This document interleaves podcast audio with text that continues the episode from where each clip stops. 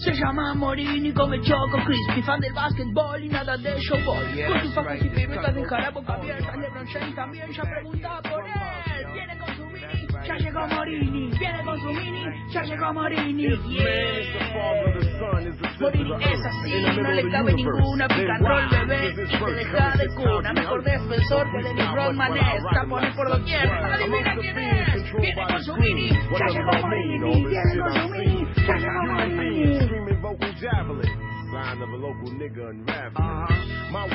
Morini es así, él tiene tapones. Lo que viste ayer para él no son nada. Se llama Morini y tiene tapones. También tiene algunas cosas para ti. Viene con su mini, ya llegó Morini. Viene con su mini, ya llegó Morini. Yeah, final de conferencia para Morini. Es un juego de niños. Él solo va ahí por el anillo. Yeah, yeah, yeah.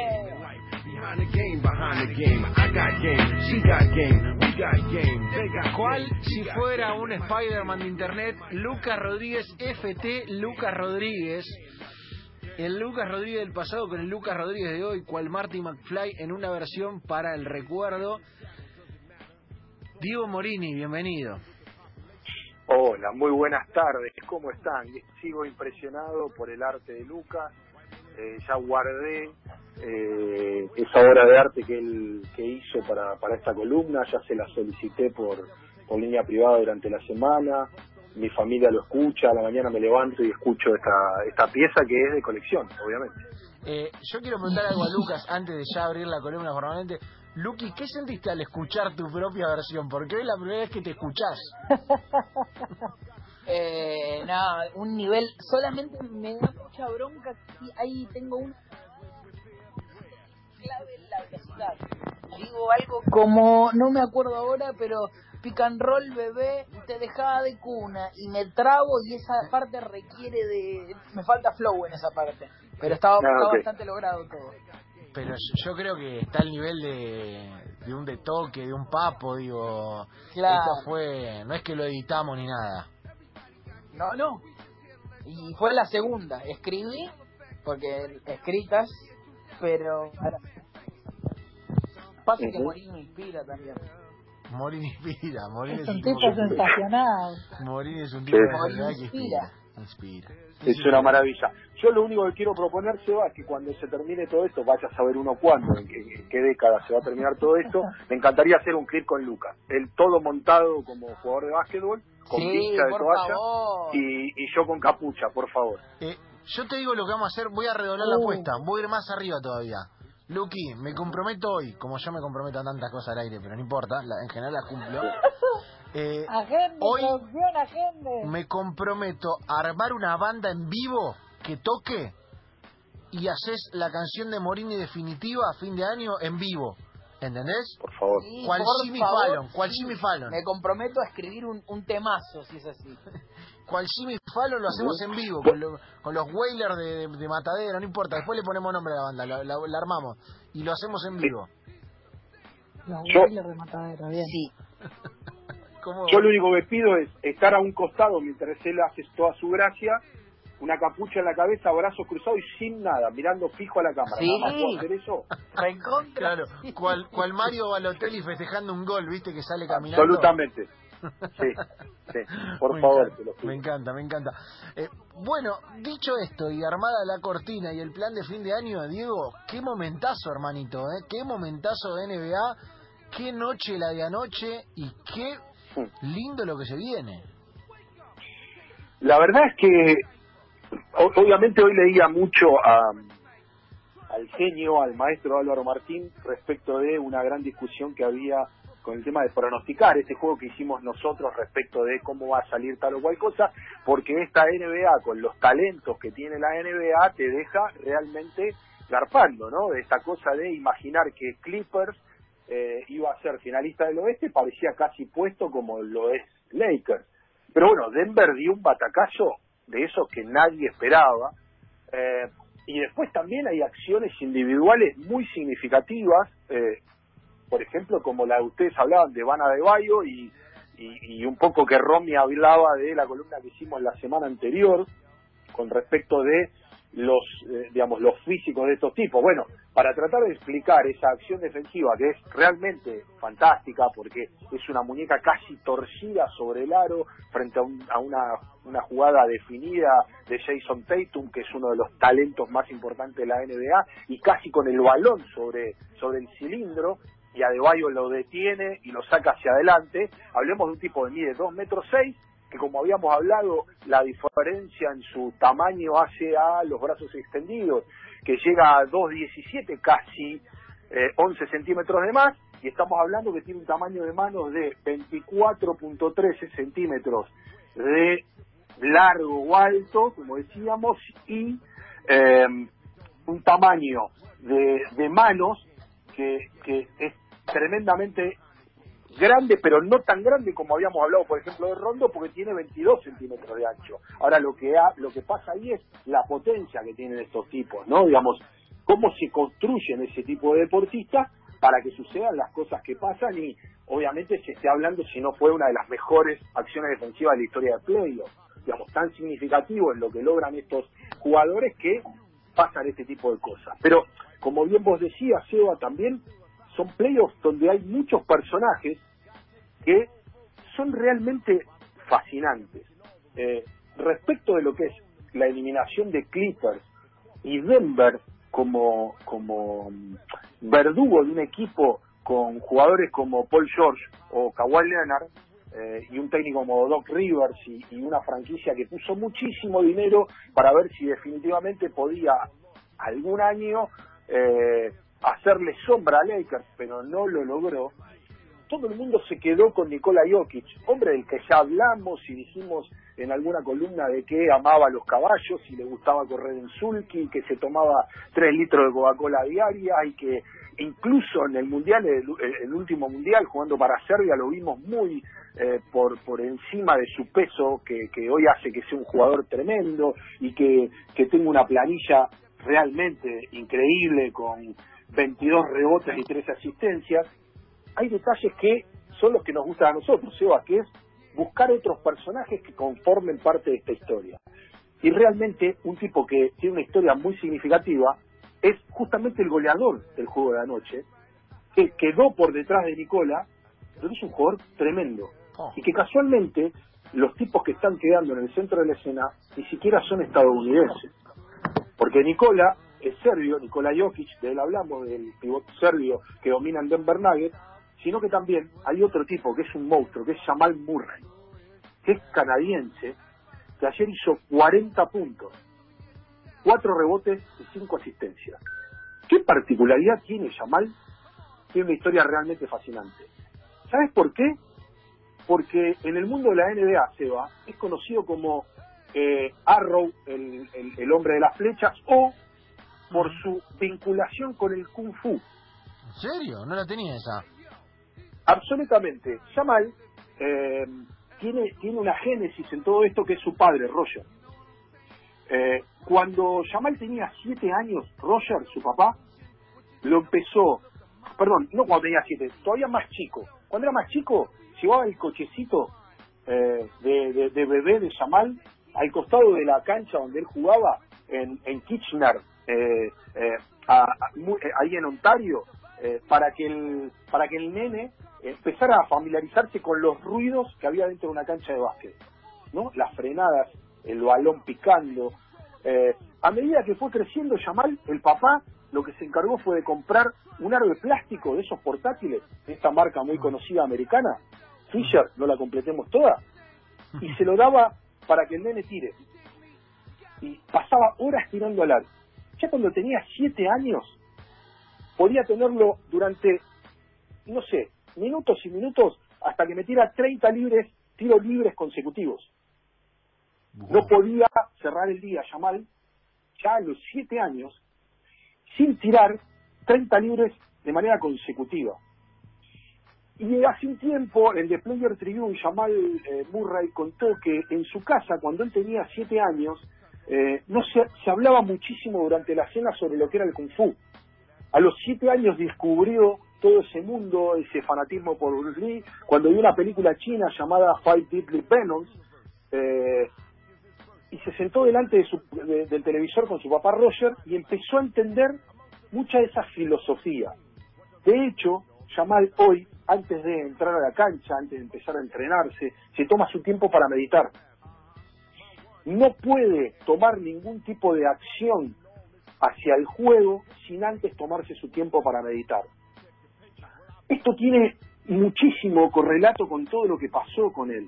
Eh, realmente logró Roger que, que su hijo tenga una fortaleza mental que hace que eh, esté por encima de la media del jugador de básquetbol.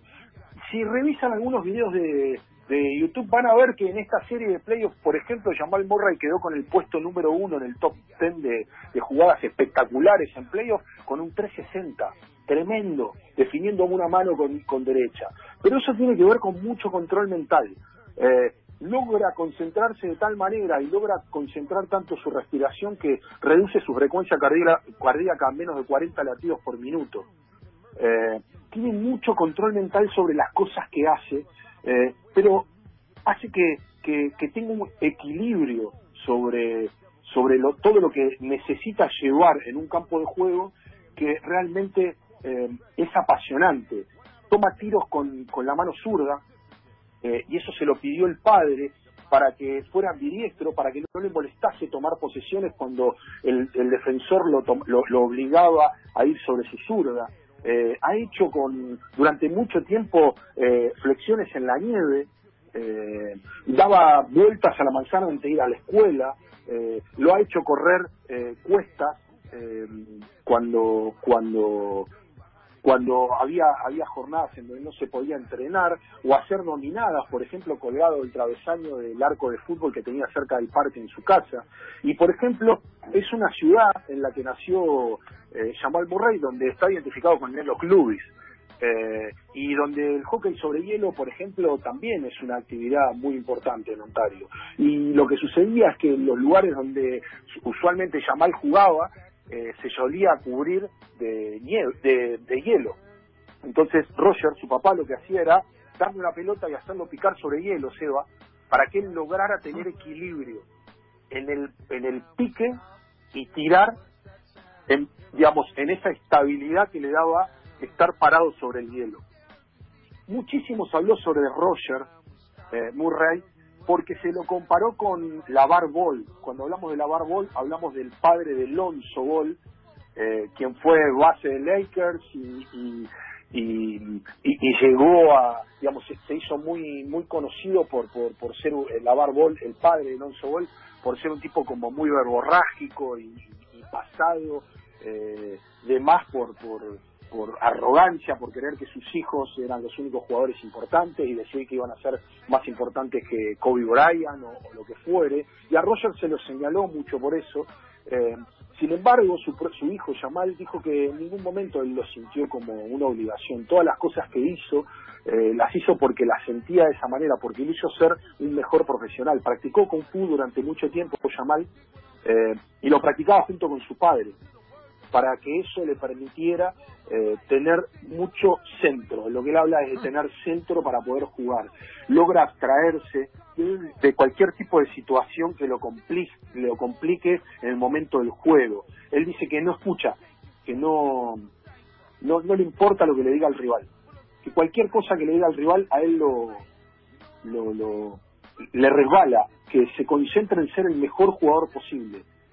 Porque cuando, cuando él empezó a progresar y, fue elegido en, el, en la primera ronda eh, por justamente por los Nuggets, no, él, no le importaba el puesto en el que, lo eligiesen. Digamos, él lo que quería era tener su oportunidad dentro de, de la NBA, ¿no? Y el puesto 7 para él en el draft de 2016, eh, digamos, era un muy buen lugar. Solo lo que él quería era tener la oportunidad de poder jugar. Y, y la verdad es que todo lo que él logró tiene que ver con, insisto, eh, poder controlar las emociones, algo que le pasa a muchos jugadores y no terminan de, pasar por, e- por ese escenario. Él dice que se siente mal si erra un tiro y, cree que todos los tiros que tiene que tirar los tiene que meter.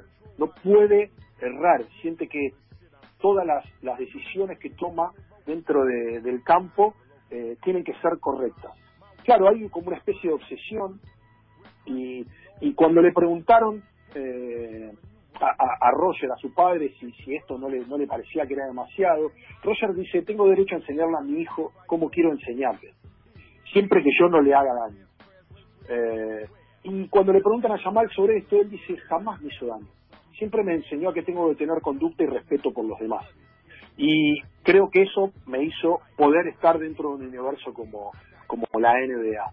Eh, todos el mundo dicen que, que Murray, Jamal Murray, eh, tiene una excelente relación con, con el Joker, con, con Jokic, y, que eso hace que, por ejemplo, pudieran confiar en sí mismos para eliminar a Clippers, equipo que parecía, insisto, Seba, iba a desfilar hacia hacia la final de conferencia. Después obviamente se tenía que chocar con LeBron y ver qué es lo que sucedía, ¿no? Con los Lakers de LeBron y ver qué es lo que sucedía y después estaba la instancia del anillo.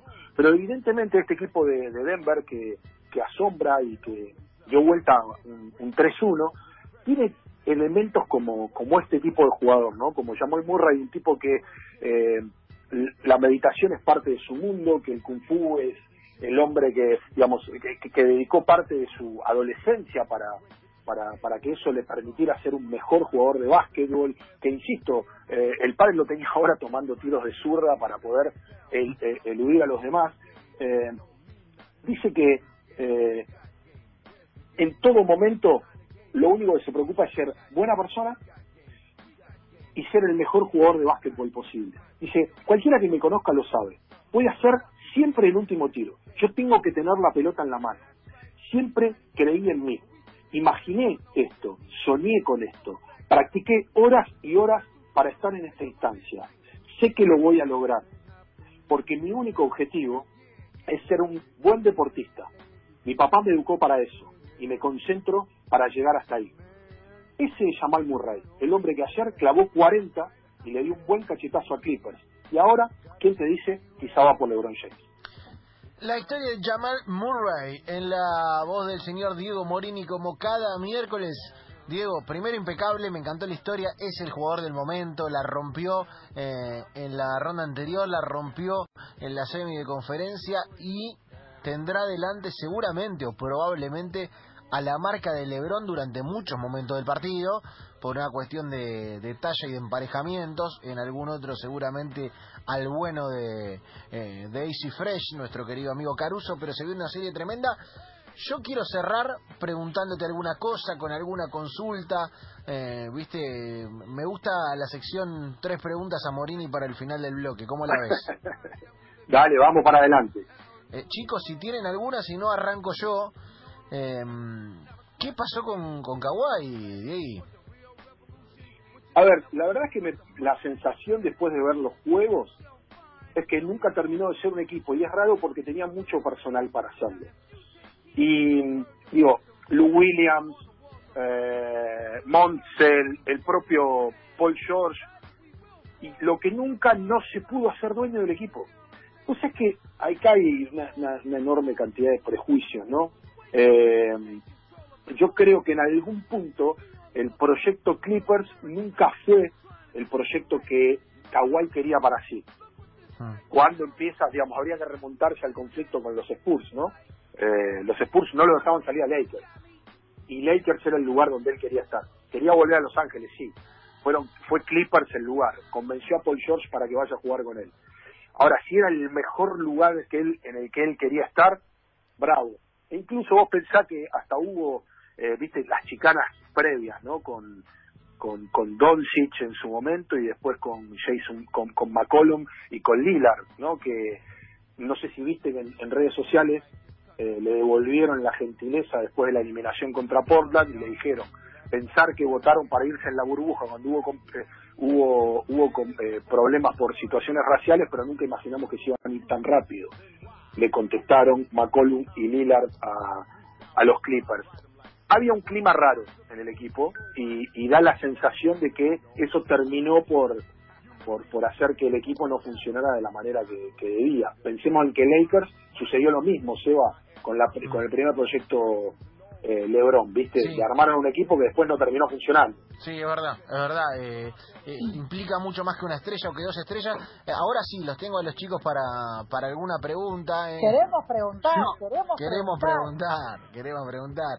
Morini, Sí, dos de cuatro metí, ¿eh? muy bien. No, pero eso no es Muy preguntar, bien. es farolear, Lucas. No, eso es eso es marcar marcar lo que tenía razón. Que no hay nada más lindo que marcar que tenía razón. Y porque me cagaron, me cagaron los los Los Toronto Y claro, a todos, eh, a mí también. y pero metí la de Miami. Pero bueno, más allá de eso, tengo una pregunta que es mucho leí por ahí, señor Morini, que cuando Clippers iba 3 a 1 y después se lo empataron, leí mucha gente, eh, mucha gente más del palo del básquetbol que decía algo como que acá esto no es como el fútbol, que esto no, eh, porque mucha gente obviamente a tono de broma y demás decía esto de los Clippers se cagaron, los Clippers se cagaron, pero decía esto no es fútbol, si el rival te cambia la forma de jugar eh, y vos no podés desactivar esa forma que te cambió, muy probablemente eh, sea lógico que Clippers eh, haya remontado la serie y finalmente la hubiese ganado. Como si en el básquet no hubiese tanto lugar para el azar o para eh, los contextos externos que pueden ser presiones y demás. Quiero saber el punto de vista del señor Morini de hasta qué punto está o no en el deporte llamado baloncesto las presiones externas o lo que puede haber afuera y el azar, si se tiene que tener en cuenta o no, porque si no ya pasamos a pensar en el básquet como si fuese un, problema de Adrián Paenza. no, a ver, eh, Luqui, obviamente que todos los jugadores eh, sienten la presión de tener que, que ganar. Eh, cuando hablábamos de Kawhi, Kawhi ah, demostró en infinidad de oportunidades que tiene una templanza que no tienen otros jugadores. Ahora, respecto de cómo el básquet es una actividad por encima, incluso te diría de casi cualquier otro deporte, donde el margen de error y el azar se intenta minimizar, es absoluto. Digamos, hay horas y horas y horas de, de, equipos, de, de, de staff técnico analizando al rival y viendo dónde se puede eh, atacar al otro para encontrarle debilidades y cambiarle sistemas de juego para que no lo puedan leer. Te pongo un ejemplo muy claro. Ha- Hace un año, ayer se cumplió un año de que la Argentina perdió la final contra España eh, y ganó eh, la medalla de plata en el Mundial de China. Si lo escuchás a Sergio Hernández, dice que eh, España hizo un trabajo táctico, una lectura del juego que la, a la Argentina le cambió todo toda lógica. Y la Argentina no jugó ni siquiera cerca de todo lo que había hecho en el resto de los partidos. ¿Por qué? Porque hubo una lectura del rival para hacer que vos no puedas hacer eso que tan cómodo te hace sentir. En el caso de Clippers y Denver, obviamente que hay muchísimo, pero muchísimo trabajo táctico, muchísimo de buscarle la vuelta. Y cuanto vos más frustrás al rival, peores ejecuciones tienen. Toman tiros más incómodos, los circuitos de juego ya el extra pase lo tomás mucho más incómodo, los ajustes defensivos se leen mucho para que no te puedan tomar tiros eh, con tanta libertad, los switch o los cambios de marca también hacen que vos tengas eh, posibilidades de, de- de que tu rival nunca termine de jugar. E insisto, eh, cuanto más lees al rival,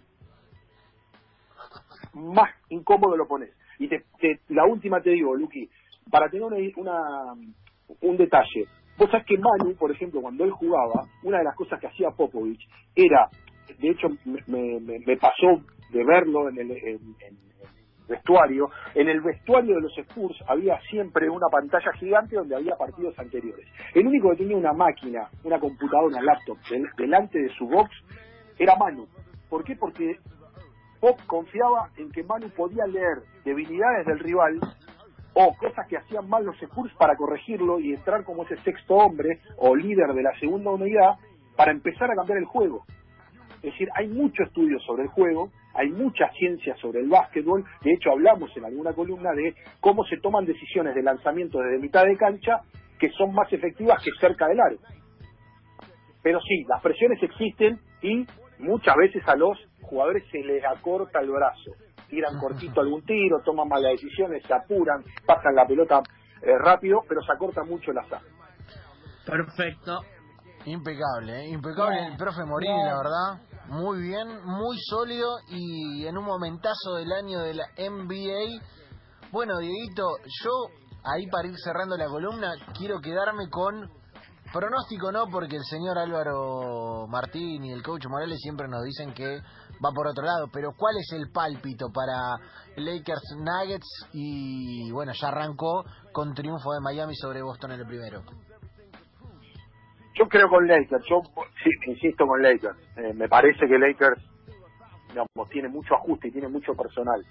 En la otra serie es la más compleja porque Miami está en un nivel tremendo, pero Boston contra Toronto demostró tener tanta tanta versatilidad y tanta lectura de juego y tiene un, un equipo tan tan versátil para hacer tantas cosas que me parece que es una serie media larga esa, Seba. Esa es la que más me cuenta, pero voy a ir con Miami. Voy a ir con Miami porque está muy sólido. Y Butler está en un nivel tremendo. Bien, me encanta. Bueno, veremos a ver qué deparan Romy y Lucas los próximos partidos y veremos qué deparan los pronósticos. Diego, gracias por este rato. A ustedes, chicos. I got game, she got game, we got game, they got game, he got game. It might feel good, it might sound